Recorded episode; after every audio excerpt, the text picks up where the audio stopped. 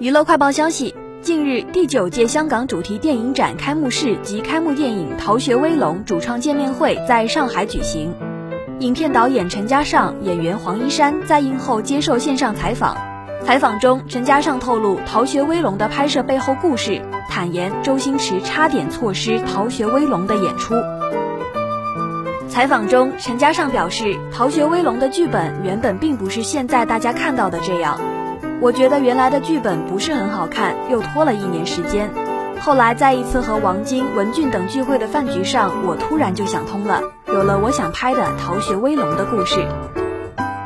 不仅如此，陈嘉上还透露称，之前的男主决定的也不是周星驰，让周星驰当主角是自己提议的。当时自己也没有剧本，只是按照周星驰当主角的情况写了十五个桥段。后来又找了达叔、黄一山等演员，片场的每一天都很欢乐。关于电影，陈嘉上也有自己的看法。